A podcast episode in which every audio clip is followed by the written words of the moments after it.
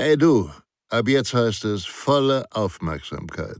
Denn Sicherheit, das Fachmagazin, kannst du ab sofort kostenfrei abonnieren unter www.sicherheit-das-fachmagazin.de.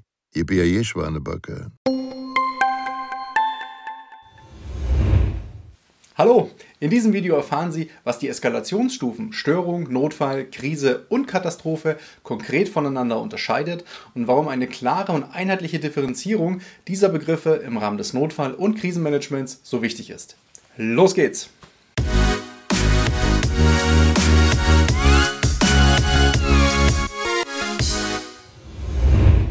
Hallo, mein Name ist Michael Blaumoser von der Sicherheits- und Krisenmanagementberatung SIOS Consulting.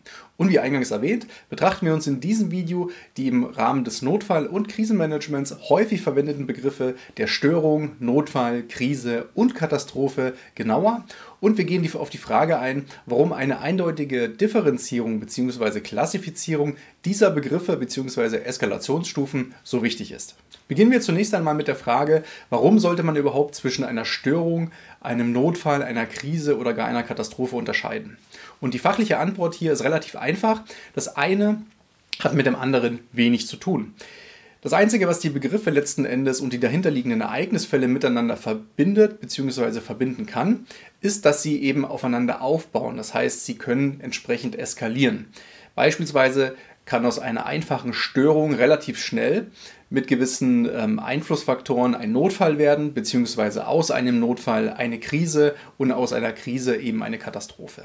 Wir wollen uns diese Begriffe allerdings heute aus Unternehmenssicht angucken. Das bedeutet, wenn Sie als Unternehmen ein Notfall- und Krisenmanagementsystem vorhalten und in diesem Zusammenhang einfach die Frage beantworten, warum eine Differenzierung wichtig ist und anhand welcher ähm, Parameter Sie ähm, Differenzierung vornehmen können. Wie lauten denn jetzt die konkreten Definitionen bzw. worin unterscheiden sich die genannten Begriffe? Und hier ist es leider so, um diese Frage zu beantworten, müssen Sie sich einmal vor Augen führen, dass es keine einheitliche Definition für die Begriffe Störung, Notfall, Krise und Katastrophe gibt.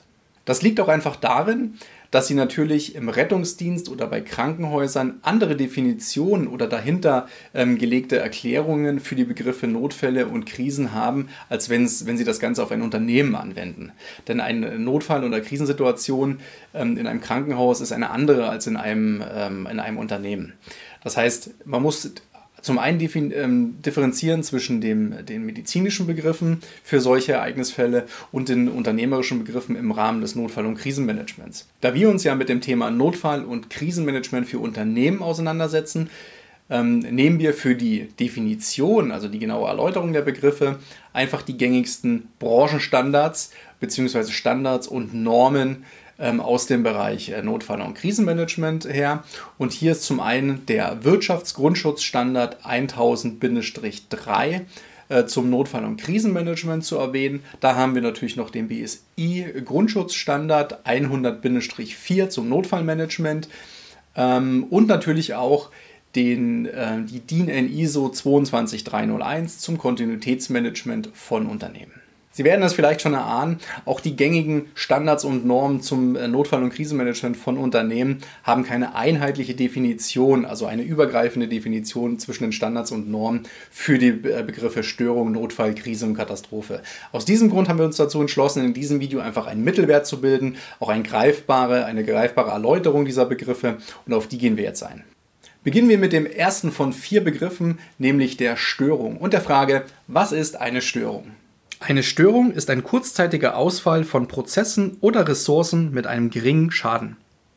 Die Behandlung einer Störung erfolgt in der Regel im Rahmen der regulären Störungsbehebung innerhalb des operativen Bereichs, also im jeweiligen Fachbereich damit sowohl der Begriff Störung als auch die nachfolgenden Begriffe für Sie greifbarer werden und wir uns nicht branchenspezifisch jetzt auf einen, einfach auf einen konkreten Fall festlegen, habe ich Ihnen ein Beispiel mitgebracht mit einem versperrten Fluchtweg. Und wir gehen jetzt einfach mal davon aus, ähm, dass das unsere aktuelle Störung ist. Das heißt, wir haben einen kurzzeitigen Ausfall ähm, der Ressource Fluchttür.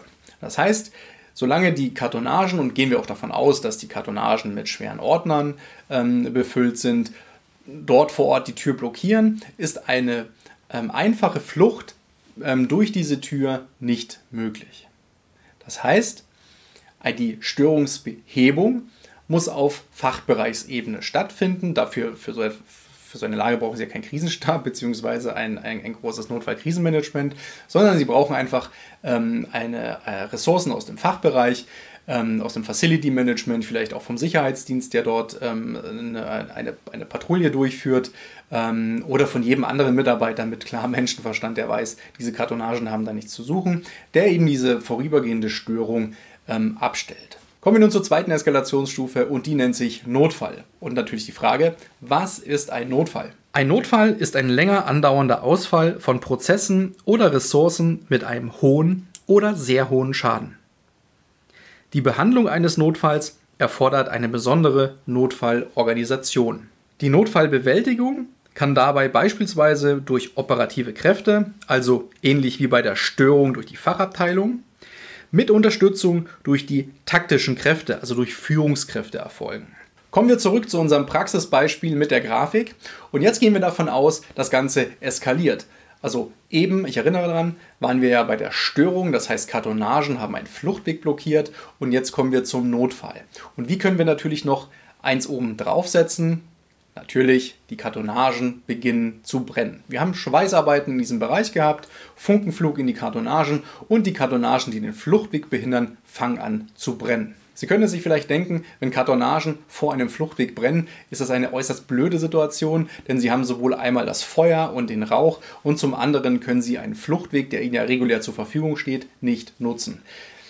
Gehen wir jetzt mal davon aus, das Feuer beschädigt sowohl den betroffenen Bereich, also eine kleine Etage, und gegebenenfalls kommt es zur Rauchvergiftung bei dem einen oder anderen Mitarbeiter oder ähm, Dienstleister oder Geschäftspartner, Kunden, wie auch immer, der sich in diesem Bereich befunden hat. Der Brand kann schnell gelöscht werden, die Feuerwehr rückt ab und Warum brauchen Sie jetzt eine besondere Notfallorganisation? Einfach aus dem Punkt, eine, eine Fachabteilung kann auf, operative, e, auf, operativer Ebene gewisse Entscheidungen bzw. auch Maßnahmen jetzt nicht treffen. Das heißt, zum einen muss man sich natürlich um die, um die äh, Mitarbeiter bzw. die geschädigten Personen auch im Nachgang äh, betreuungsseitig ähm, kümmern.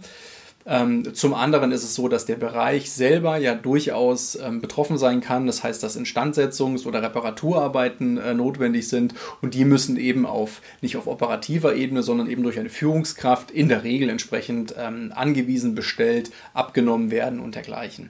Aus diesem Grund können Sie einen Notfall, und das müssen Sie eben auch auf verschiedene Ereignisfälle in Ihrem Unternehmen adaptieren, nicht mehr auf operativer Ebene ähm, beheben, sondern sie haben hier immer das Zusammenspiel aus operativ, also Fachabteilung, taktisch, also Führungskräfte, die eben gemeinsam ähm, diesen Ereignisfall X ähm, beheben bzw. behandeln. Ja, langsam wird es immer kritischer. Wir sind im Bereich der Krise und der Frage, was ist eine Krise? Eine Krise ist ein verschärfter Notfall, der zusätzlich die Gesundheit oder das Leben von Personen beeinträchtigt und oder die Existenz des Unternehmens bedroht. Die Behandlung einer Krise erfordert eine besondere Krisenorganisation. Die Krisenbewältigung kann dabei durch die operativen Kräfte, also die Fachabteilung, mit Unterstützung durch die taktischen Kräfte, also die Führungskräfte, und jetzt neu hinzugekommen, unter einer strategischen Gesamtführung, dem sogenannten Krisenstab, erfolgen. Und bei einer Krise befinden Sie sich in einer Situation, die so einfach nicht zu beherrschen bzw. zu beheben ist, sondern sie brauchen eine gesonderte Krisenorganisation, ähm, wie ich es eben auch angesprochen hatte, mit dem Zusammenwirken dreierlei ähm, Instanzen, nämlich den operativen, den taktischen und den strategischen Kräften, also den Fachabteilungen, der Führungskräfte und dem obersten Management, in dem Fall eben der ähm, Krisenstab.